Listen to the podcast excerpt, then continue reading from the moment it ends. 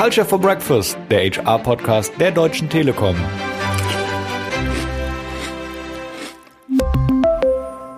Herzlich willkommen zu unserem Podcast Culture for Breakfast, der Telekom-Podcast, in dem wir über Trends, Entwicklung und Zukunft der Arbeitswelt reden. Mein Name ist Christian und ich freue mich heute wieder auf einen sehr spannenden Gesprächspartner, und zwar den Zukunftsdesigner und New Work-Apologeten Stefan Grabmeier.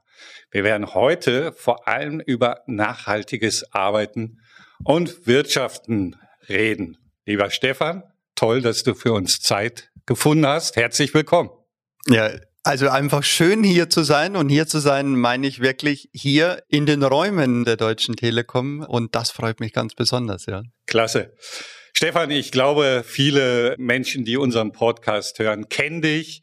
Ich sage trotzdem mal drei, zwei Sätze zu deiner Vita. Aktuell bist du Mitglied der Geschäftsleitung des Zukunftsinstituts in Wien. Aufmerksame Hörer von uns werden wissen, dass wir schon einen Podcast sehr spannend mit dem Matthias Hawks hatten. Insofern das Zukunftsinstitut, ja, passt ja auch, stark bei uns vertreten. Davor warst du Chief Innovation Officer von Kienbaum Consultants International. Ja, davor dann Chief Innovation Evangelist bei der Haufe Gruppe. Viele englische Bezeichnung. Und hast auch als Head of Change and Culture Management fünf Jahre in der Deutschen Telekom gearbeitet, hast dort die Transformation mit vorangetrieben. Also ein Stück weit, wo wir heute sind, haben wir auch dir zu verdanken. Prima. Ja, bist also auch ein ehemaliger Kollege. Das haben wir auch nicht allzu häufig in diesem Podcast. Ganz toll. Ja, Stefan, der Podcast heißt Culture for Breakfast, aber da schon Mittagszeit ist, biete ich dir jetzt mal kein Frühstück an. Und auch mit dem Mittagessen äh, ist es, glaube ich, jetzt schlecht, weil mit vollem Munde lässt sich ja nicht so richtig gut podcasten. Aber jetzt bleibe ich mal im Bilde und wir kommen zum Thema. Das Thema New Work ist ja gerade in aller Munde. Mitunter hat man so das Gefühl, dass es tatsächlich zu einer Worthülse verkommt. Jeder klebt sich das irgendwo äh, auf die Flächen. Was bedeutet New Work für dich, dieses neue Arbeiten? Ich vermute, ich hatte eingangs gesagt, du bist der New Work Apologet. Es ist eben mehr als ein Hype und eine Worthülse. Ja, da stecken jetzt eine Menge Fragen drin, ja, die du darüber gegeben hast. Ähm, also erstens ist New Work wirklich mein Thema, meine Leidenschaft. Ich darf mich schon viel und lange beschäftigen, unter anderem ja auch hier einige Jahre gemeinsam und New Work ist ja kein fester Begriff, ja. Also die Definitionen sind ja sehr, sehr weitreichend und jeder interpretiert ja das rein, was er mit rein interpretieren will. Ich habe jetzt letzte Woche erst einen Vortrag gemacht, da ging es auch darum, der Wunsch war zu sagen, Mensch, Herr Grabmeier, sagen Sie uns doch, was ist New Work eigentlich? Und ich habe mir alle Begriffe gesammelt, die mir einfallen zu New Work. Die Folie ist fast schier, ja, also es, es war wirklich so eine Wortwolke, die unglaublich ist. Also wir haben ja sehr viele Komponenten mit drin unter New Work. Und ich glaube, ihr beschäftigt euch ja sehr, sehr viel auch mit dem Thema, ob wir über Arbeitsweisen, über agile Methoden, über Führung, über Augenhöhe, über aber auch Arbeitsplatzkonzepte sprechen, ob wir über das Thema Coworking, Collaboration sprechen, ob wir stärker die Digitalisierung noch mit reinnehmen. Du merkst, da kommt eine ganze Menge zusammen. Du hast eins gesagt, auch ein Hype.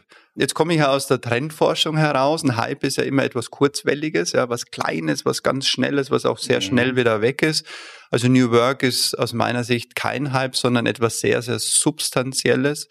Wir beschäftigen uns mit sogenannten Megatrends und Megatrends haben im Vergleich zu einem Hype einen Beobachtungszeitraum von 30 bis 50 Jahren. Also das sind langwellige Konstanten in der, in der Gesellschaft, die wir sehen und New Work ist ein Megatrend.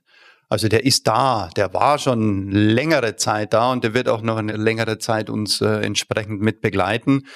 Ganz persönlich hat bei mir New Work und ich habe es damals noch gar nicht so benannt oder genannt, obwohl der Begriff eigentlich schon da war. Ich durfte 1998 den Fritjof Bergmann kennenlernen. Mhm.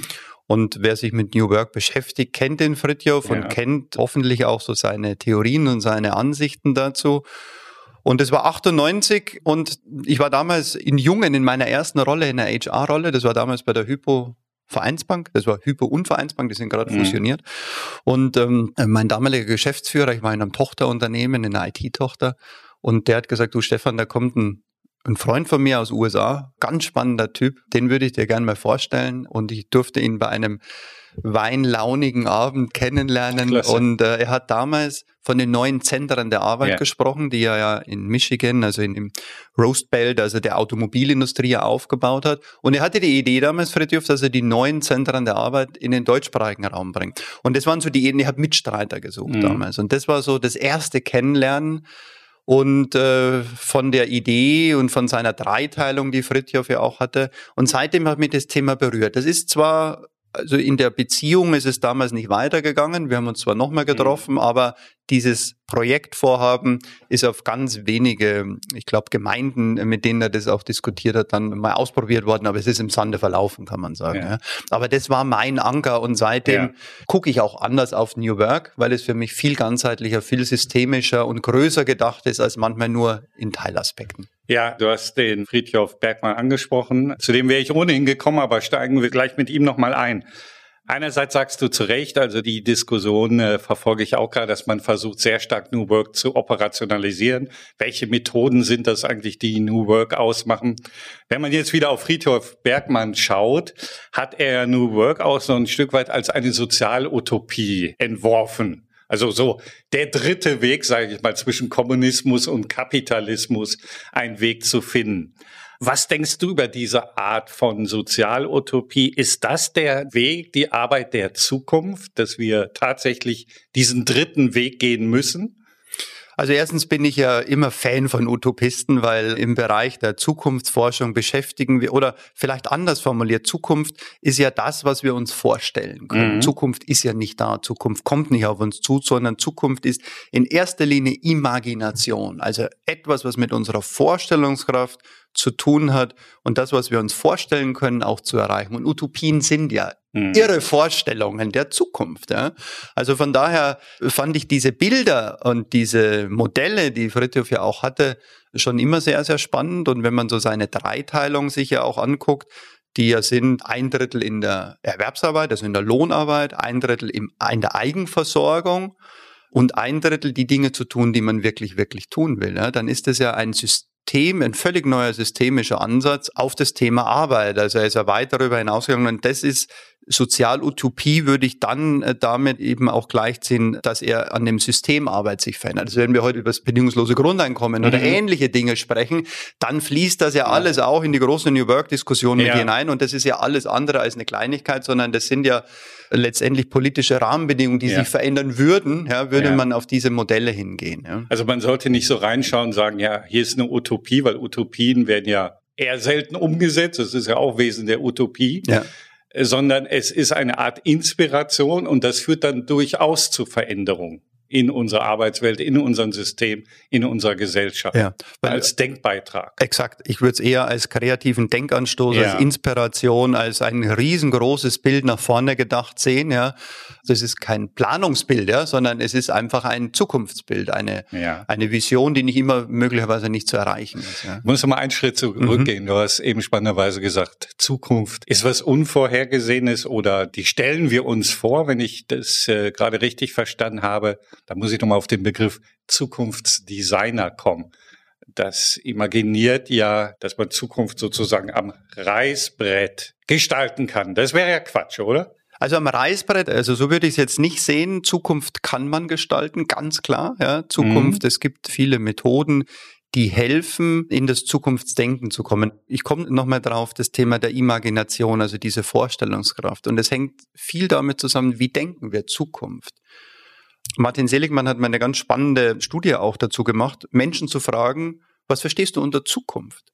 Ja. Und 74 Prozent der Menschen sagen, Zukunft ist Planung. Mhm.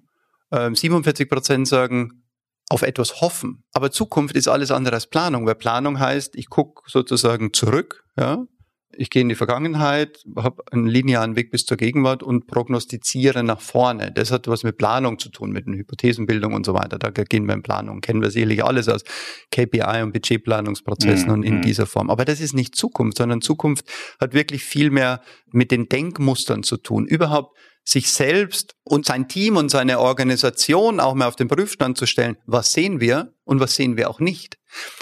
Durch Corona als Beispiel, die letzten eineinhalb Jahre, haben wir viel mehr Anfragen bekommen von Unternehmen, die gesagt haben, das haben wir alles nicht kommen sehen. Also mhm. Also wenn wir das nicht sehen, was sehen wir denn überhaupt? Und was können wir uns überhaupt vorstellen? Also wo müssen wir denn an uns selber arbeiten? Was haben wir denn auf dem Radar und was haben wir nicht auf dem Radar? Und damit beginnt Zukunftsarbeit. Häufig und die letzten 10, 15, 20 Jahre gefühlt war Zukunft sofort immer mit Inhalten belegt. Ja? Zukunft war mhm. sofort immer Technologie. Zukunft mhm. war immer, wenn du nicht einmal im Jahr im Silicon Valley warst, hast du Technologie oder Zukunft nicht verstanden. Aber Corona ja. hat uns ja klar und deutlich gemacht, dass Zukunft erstens nicht nur Technologie ist, sondern dass es ein soziokulturelles Thema ist und hilft uns, und das merken wir in den Projekten, in denen wir stecken, das Arbeiten mit Zukunft und an Zukunftsbildern nochmal auf ein qualitativeres ja. Niveau zu bringen, als nur über Technologie zu sprechen. Und wenn wir weggehen von der Technologie zum Menschen, Menschen sind es ja letztendlich, die dann die Zukunft gestalten, ich bleibe mal bei dem Ausdruck, was braucht es denn dann für Fähigkeiten? Wie müssen die Menschen arbeiten im Unternehmen? In vielen Unternehmen, ja, wir haben eingangs gesagt, das Thema New Work spielt mehr oder weniger überall eine Rolle. Aber Menschen brauchen ihren Rahmen. Es gibt noch viele Menschen, die auch in einem klassischen Command- und Control-Struktur arbeiten. Was braucht denn das neue Unternehmen auf dem Weg zu New Work für, für Skills, für Fähigkeiten von den Menschen? Auch hier, du stellst immer so viele Fragen auf einmal. ich merke mir die erste und dann kommen immer noch zwei, okay. drei, noch zwei, drei mit dazu. Also es, äh, ich, ich versuche sie zu beantworten. Also was brauchen die Menschen in Unternehmen, um Zukunft zu denken, war das eine und dann stärker nochmal in Richtung New Work. Ich bleibe mal beim ersten. Was ganz interessant ist, ich habe gerade mit einigen Mitautoren an dem Buch Future Skills geschrieben. Das kommt jetzt im August raus im Wahlen wo wir uns in der Community Gedanken gemacht haben, welche Zukunftsskills braucht's denn eigentlich? Und was ganz spannend ist und eine Studie finde ich dazu immer sehr gut vom World Economic Forum, du kennst vielleicht den, der kommt jährlich der Job Report mhm. ähm, und der Job Report ja. geht auf Berufsbilder, auf Kompetenzen, auf Skills und so weiter, in der Regel so in einem Fünfjahresperspektive nach vorne. Und der aktuelle, der die 2025er Perspektive einnimmt, hat in seinen Top 10, also in seinen Top 10 Skills fünf relevante Skills, die mit dem Thema Problemlösungsfähigkeit, ich versuche das jetzt zu clustern, Problemlösungsfähigkeit zu tun, also analytische Fähigkeiten, systemisches Denken, Komplexität zu verstehen, zu analysieren und Lösungen zu entwickeln. Kreativität, das WEF sagt Originalität, also mhm. also das Thema, was auch aus der Innovation herauskommt und so weiter. Also fünf davon, die damit zu tun haben, verstehst du die Probleme wirklich und bist du in der Lage, komplexe Systeme zu verstehen und systemisch daran zu arbeiten. Das sind die fünf. Zwei davon werden mit dem Self-Management beschrieben. Das hat sehr viel mit auf der einen Seite mit Resilienz zu tun, also mhm. Stressresilienz, da geht es ums Individuum, ja, und auf der anderen Seite mit Lernstrategien.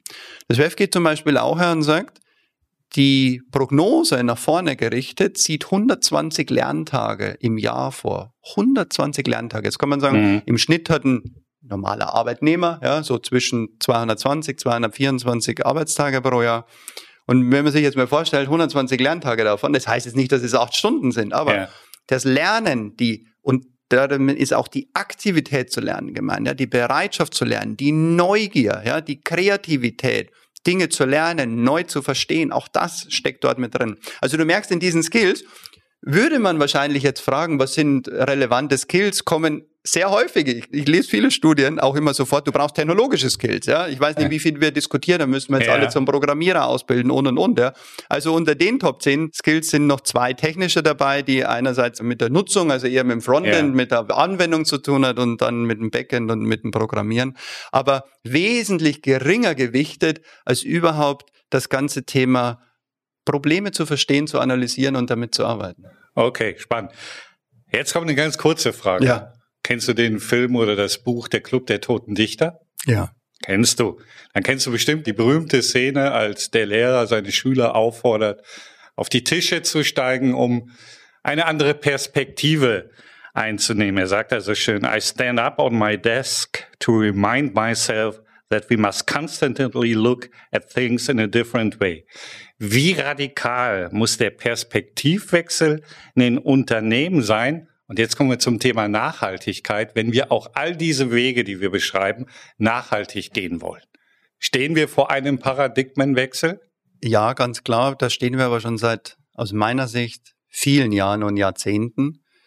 Nur Erkenntnisse führen nicht immer zu Entscheidungen. Das mhm. ist auch was ganz ja. Wichtiges.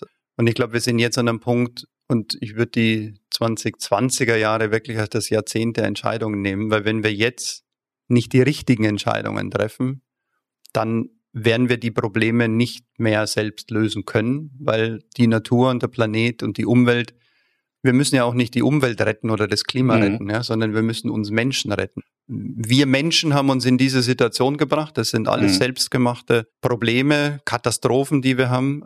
Und umso wichtiger ist es, und Paradigmenwechsel ist fast noch zu weich, ja, es bedarf harte Entscheidungen, die uns ermöglichen, in eine annähernde Balance wiederzukommen. Mhm. Wir werden das nicht mehr erreichen, wo wir herkommen, ja, was wir alles zerstört haben, aber dass wir in eine Balance kommen, um eine Voraussetzung zu haben, dass wir überleben, als Menschen überlebensfähig bleiben. Glaubst du, dass wir den Mut dazu haben, diese harten Entscheidungen zu treffen?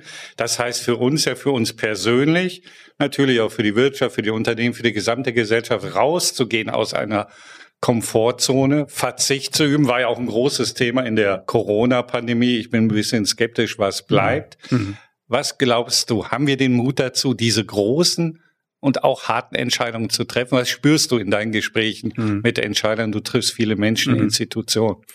Ähm, auch hier, wenn du Menschen fragst, wie wichtig ist Klimawandel, dann wird jeder sagen, also ich glaube, es sind an die 80 genau. Prozent. Genau. Ja, es ist ja. wichtig. Ja. Es ist wichtig für genau. uns und ich hätte schon gern, dass das da draußen noch grün bleibt und dass die Sommer nicht so heiß werden und noch heißer werden und dass Naturkatastrophen ausbleiben und und und. Die zweite Frage ist, was ist dein Beitrag dazu?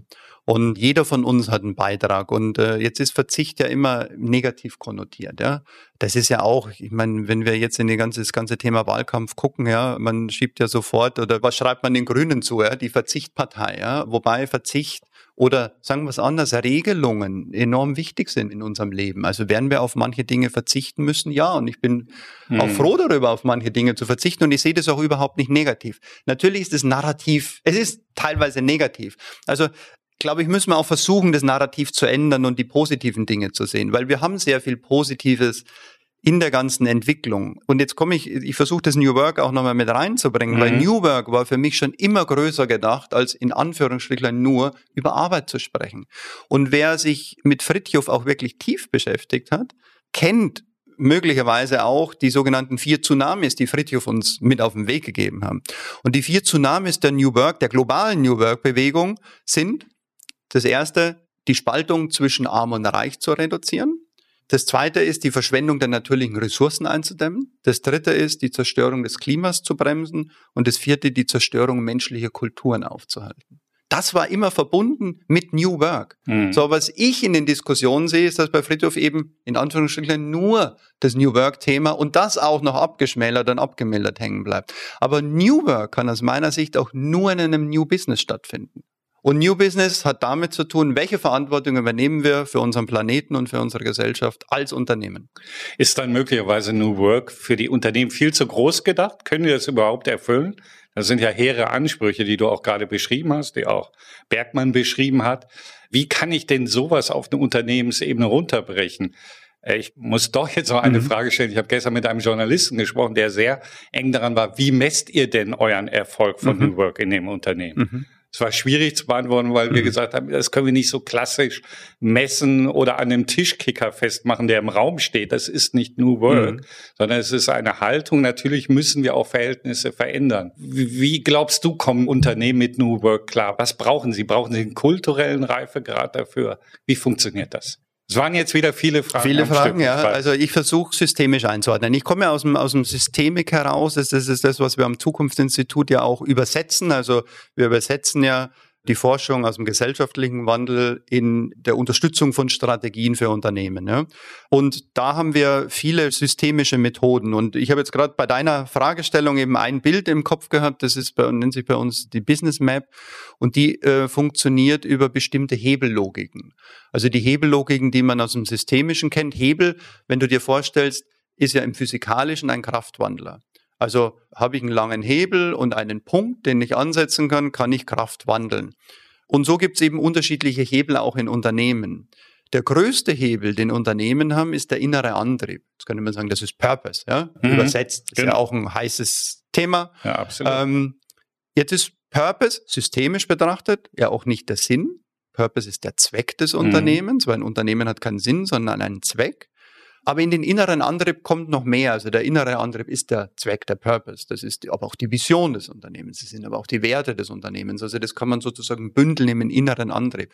Und der innere Antrieb kannst du dir vorstellen als den größten und stärksten Hebel, den eine Organisation haben kann. Also wenn ich unterbreche, ist der mhm. stärker als die Führungsspitze, die hinter einem Thema steht oder nicht? Das ist jetzt dann die Operationalisierung. Ja. Also wenn du Visionen entwickelst, wenn du einen Purpose, einen Zweck definierst, ja, dann gilt es, den natürlich auch zum Leben zu erwecken. Und da sind die Gründer, die Vorstände, die Geschäftsführer, die Führungskräfte, aber natürlich auch jeder mhm. Einzelne, aber enorm wichtig, das auch vorzuleben. Das können wir aus der Verhaltensökonomie heraus, ja. Man spricht immer so von sogenannten Belief Updates, ja. Also mhm. Belief Updates heißt, wenn du mir etwas sagst, wer du bist, was du sein willst, was du vorhast, ja, und du zeigst es nicht durch Verhalten, dann werde ich es dir nicht glauben.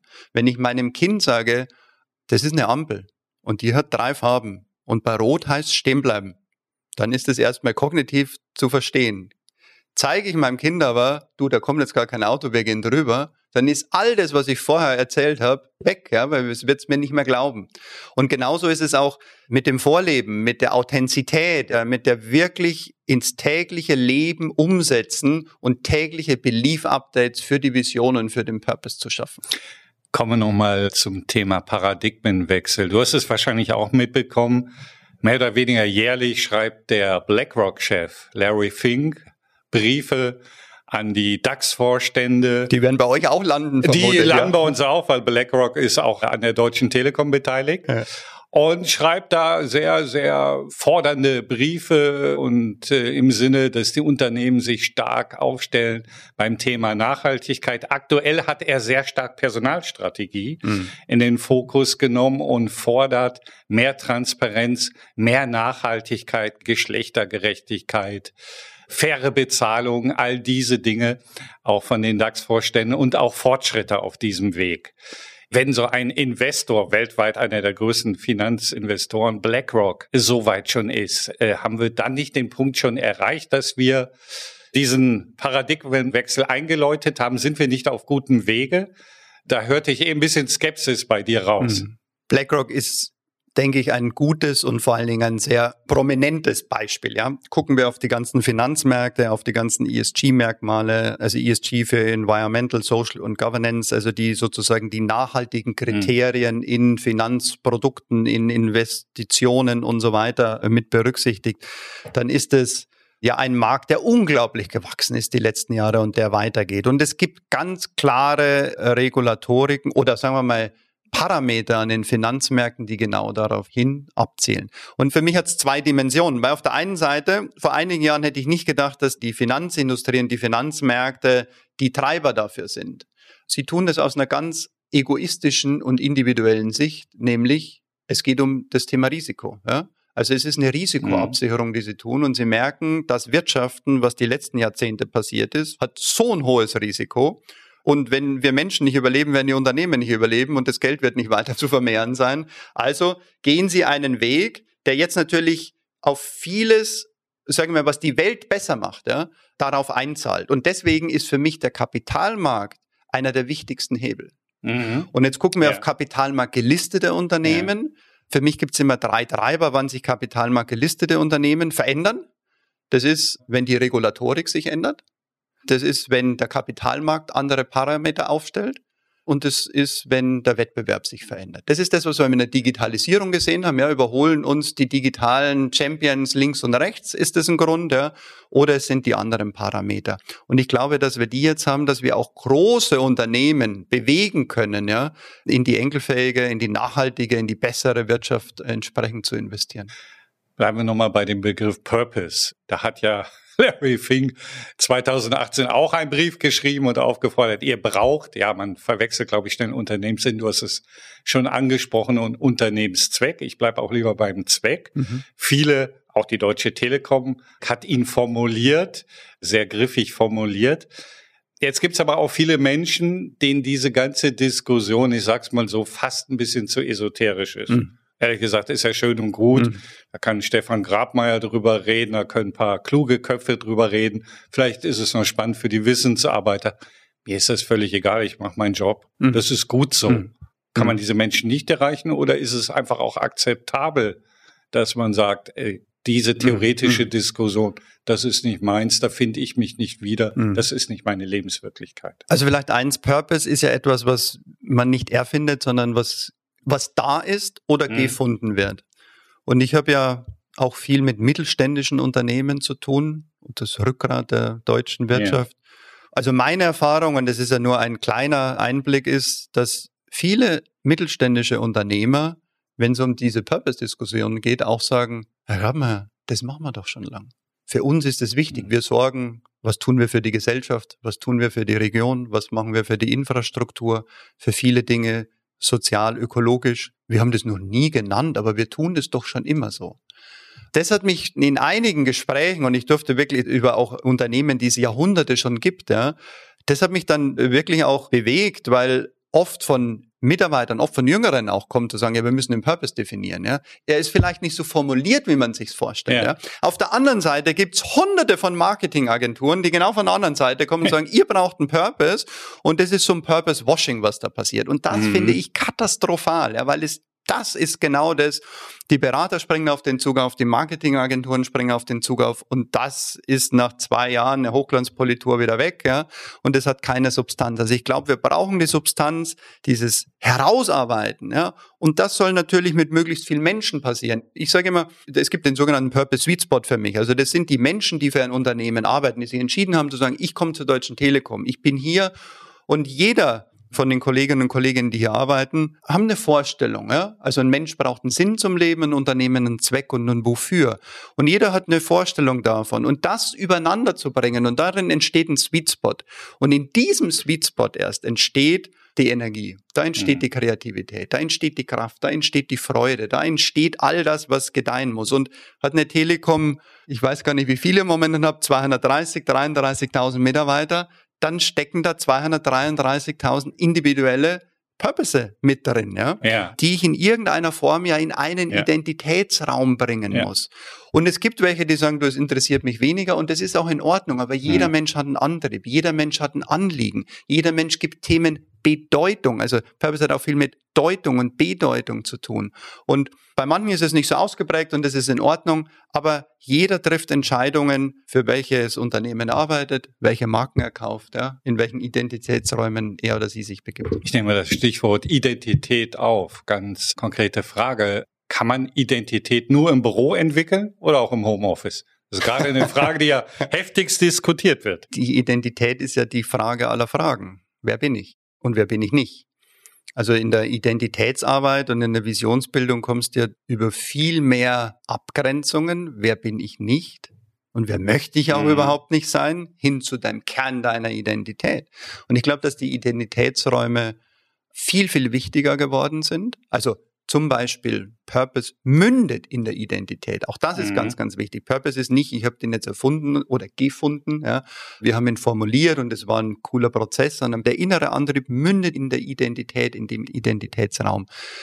Der, und ich durfte den ein oder anderen Prozess auch begleiten, funktioniert auch in der Erarbeitung digital. Ja aber eben auch dann, wenn die Menschen bereit sind, sich darauf einzulassen und in diese Arbeit einzutauchen. Der ist mhm. auch nicht in zwei Monaten ja, ja, äh, neu ja, formuliert, aber wir haben ein sehr spannendes Projekt, wo es darum geht, so die nächsten zehn Jahre auf das nächste Plateau zu kommen mit einem Unternehmen und die haben für sich sich auf den Prüfstand gestellt und gesagt, wer sind wir eigentlich und wer wollen wir sein?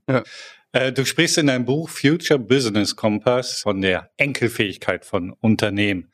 Ich glaube, wir können uns alle vorstellen, was damit gemeint ist. Aber die Frage ist, was ist deine persönliche Sicht der Dinge, wenn wir jetzt auf die Corona-Krise wieder schauen? Glaubst du, dass es äh, in diese Richtung Nachhaltigkeit, dass wir uns verändern zum Besseren, dass da etwas bleibt oder wird das in einigen Monaten mehr oder weniger verschwunden sein, was wir vielleicht an Gemeinsamkeit, an Stärke dort gesehen und vielleicht auch entwickelt haben? Also für mich halt da noch viel Positives nach, wenn ich zurückdenke an die ersten Monate von der Corona-Zeit. Ich habe noch nie so einen starken Zusammenhalt gespürt, noch nie so ein Wir-Gefühl auch gehabt. Das war meine große Hoffnung, dass wir davon mehr mitnehmen. Ich glaube, es yeah. ist nicht so viel, wie ich mir das vorgestellt habe. Das Wichtige ja auch in Identitätsräumen ist ja auch, dass das Wir immer größer ist als das Ich. Also wenn ich mich in einen Identitätsraum und jetzt hast du eine gesellschaftliche Perspektive aufgemacht, wenn wir auf 80 oder 82 Millionen Menschen in Deutschland gucken, dann ist das natürlich auch ein Identitätsraum. Ja? Und die Frage ist, wo ist das Wir stärker als das Ich? Das haben wir erlebt, ja. Das haben wir erlebt, indem wir selbst uns reflektiert haben, selbst zurückgesteckt haben, Solidarität einen anderen Begriff bekommen hat, der Gemeinsinn andere Bedeutung nochmal bekommen hat. Ich hoffe, dass wir mehr davon mitnehmen. Ich hoffe, dass wir uns immer wieder daran erinnern. Das Erinnerungsvermögen fällt ja sehr schnell weg, wenn man, so wie jetzt, man merkt das ja, man kommt raus und so weiter. Aber ich glaube, dass das enorm wichtig ist und dass das ein Kulturgut ist, dass wir immer wieder aktiv bearbeiten müssen. Denn die Tendenzen, die wir ja auch sehen, ist ja wirklich eine Zerspaltung der Gesellschaft, eine Polbildung. Wir haben mhm. eine spannende Studie gemacht, wenn es interessiert, Next Germany. Wir haben eine Wertevermessung ja. der Bundesrepublik gemacht. Und dort, jetzt nur ganz kurz, haben wir eigentlich zwei Lager festgestellt. Es gibt die Egoisten und die Wir-Gesellschaft. Ja und die ziemlich ähnlich ausgebildet sind mit ähnlichen Argumenten immer für und wieder gegen die anderen. Es gibt eine ganz spannende, gerade eine aktuelle, ich glaube, die ist für ein, zwei Wochen alt, More in Common heißt das Institut, die auch eine Wertevermessung gemacht haben. Die haben sieben Typologien in der deutschen Gesellschaft herausgefunden auch, ja. Also wir haben schon eine multipolare Strömung natürlich auch mhm. mit unterschiedlichen Vorstellungen, Bedürfnissen, Motivlagen, ja. Und das schaffen wir alles nur, wenn das Wir größer ist als das Ego des Einzelnen. Und da müssen wir hinkommen. Und von daher jeder, der zuhört, ich kann nur den Appell geben, lasst uns in diesen emotionalen Zustand, den wir alle gemeinsam ja. erlebt haben, immer wieder eintauchen, den immer wieder mitnehmen, denn gemeinsam schaffen wir mehr, als jeder Einzelne von uns schaffen kann. Stefan, das ist fast ein fantastisches Schlusswort. Wir sind auch schon am Ende der Zeit. Ein Thema, eine Frage möchte ich noch ansprechen. In der Vorbereitung habe ich natürlich auf deine Website mhm. geschaut, klar. Mhm. Und da schreibst du, seit deiner Kindheit ist deine Lieblingsrolle im Zirkus der Clown, die Rolle des Clowns. Äh, schreibst, der Clown klar steht für das Kindliche, Unvoreingenommene, Verrückte und natürlich auch Unangepasste wie man denkt und wie dann auch Neues entsteht. Wie viel Verrücktsein, Unangepasstsein braucht es in Unternehmen und ist das erlaubt? Ich will jetzt gar nicht den Begriff Querdenker, der hm. ist ja jetzt inzwischen so negativ ja. konnotiert, aber wie wichtig ist das für ein Unternehmen, dass man diese Menschen, dass man diese Menschen hereinzieht ins Unternehmen, die was bewegen? aus meiner Sicht sehr, sehr wichtig. Wir brauchen die Clowns, wir brauchen die, jetzt im positiven Sinne, die Querdenker, wir brauchen unterschiedlichste Typologien. Ich erinnere mich noch an die Zeit jetzt mit Sattelberger, ja, ähm, der ja bewusst auch diese, also ich glaube auch damals Querdenker genannt, ja. Für alle, die ihn nicht kennen sollten, was ich kaum glaube, ja. Thomas Sattelberger war früher auch Personalvorstand bei der Deutschen Telekom und wir kennen ihn beide. Genau. Ja.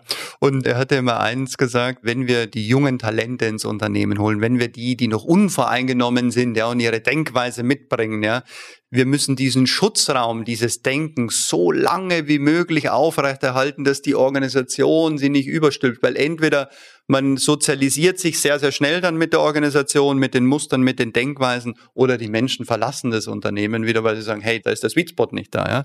So, also von daher, wir brauchen diese Menschen, wir brauchen Diversität. Du hast es vorher angesprochen, das ist ja nicht nur Geschlechterdiversität oder religiöse oder sexuelle und so weiter, sondern das sind ja auch Denkweisen, die dort mit reinkommen. Also wir brauchen sie, wir brauchen diesen Kulturraum, den Unternehmen geben. Und für mich ist die Rolle des Clowns ja eine fantastische, weil ein Zirkus ist für mich sowas Fantastisches. Ein Zirkus ist Imagination, ein Zirkus ist Kunst, ist Kreativität, ist aber immer wieder ernste Themen. Also Clowns nehmen ja oft ernste mhm. Themen auch mit auf. Und du hast vorher eins gesagt und ich habe zweimal eine Gänsehaut gekriegt. Das war einmal bei hm. dem Club der Toten Dichter. Mhm. Und jetzt bei dieser Frage wieder. Und für mich ist Robin Williams also derjenige, der ja ein, der Hauptdarsteller im Club der Toten Dichter war. Deswegen ist es für mich echt ein toller Film. Und ich habe ihn mhm. erst letztes Jahr mit meinem Sohn gesehen. Klasse. Mein Sohn ist 16 und wenn man so in Vater, Sohn, also wenn man die Chance hat, Zeit zu verbringen, das ist ja mit 16 nicht immer dann so, ja. Aber dann ist natürlich auch gemeinsam Filme gucken ein Ritual und man taucht mal ein, hey, was hat dein Daddy eigentlich geguckt und was findet er gut? Also auch im Sinne bestimmte Werte zu vermitteln. Und für mich ist der Club der Toten Dichter, egal ob Buch oder Film, so enorm wichtig. Und Robin Williams, ein für mich ganz besonderer Schauspieler und auch und vielleicht kennst du den Film Patch Adams heißt der von Robin Williams. Das ist eine wahre Geschichte, die er auch gespielt hat. Du hast mich erwischt, ich kenne ihn nicht, aber wahrscheinlich werde ich ihn mir jetzt anschauen. Ja, ähm, schau ihn dir bitte an. Äh, auch den habe ich mit meinem Sohn geguckt und äh, du, man kann es vielleicht einfach sagen, die Klinik-Clowns. Also ah. was man heute mit Klinik-Clowns kennt, wer vielleicht auch Eckhard von Hirschhausen kennt und Humor hilft heilen. Ja. Und Patch Adams war ein, wie soll ich sagen, ein Querdenker, im, im, eine klassische Medizinlaufbahn einschlagend. Ja.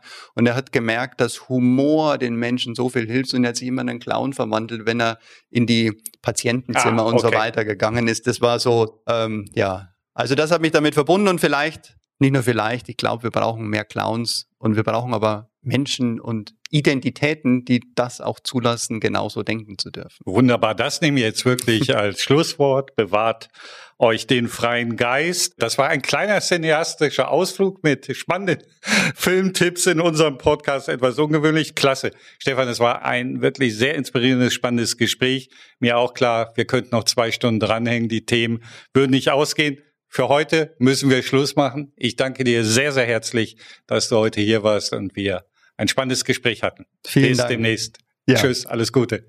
Ich danke dir und herzliche Grüße in die Deutsche Telekom und natürlich an alle Zuhörer und Zuhörerinnen, die jetzt nichts mit der Telekom zu tun haben. Ich hoffe, ihr hattet die ein oder andere Inspiration dabei. Danke. Bestimmt. Danke dir. Ciao. Wenn euch diese Folge gefallen hat, dann drückt gerne den Abonnier- oder Subscribe-Button dann verpasst ihr künftig keine weitere Folge unseres Podcasts Culture for Breakfast. Und es lohnt sich natürlich auch, die älteren Folgen sich anzuhören mit vielen spannenden Themen und viel Inspiration. Danke euch fürs Zuhören und bis bald. Culture for Breakfast, der HR-Podcast der Deutschen Telekom.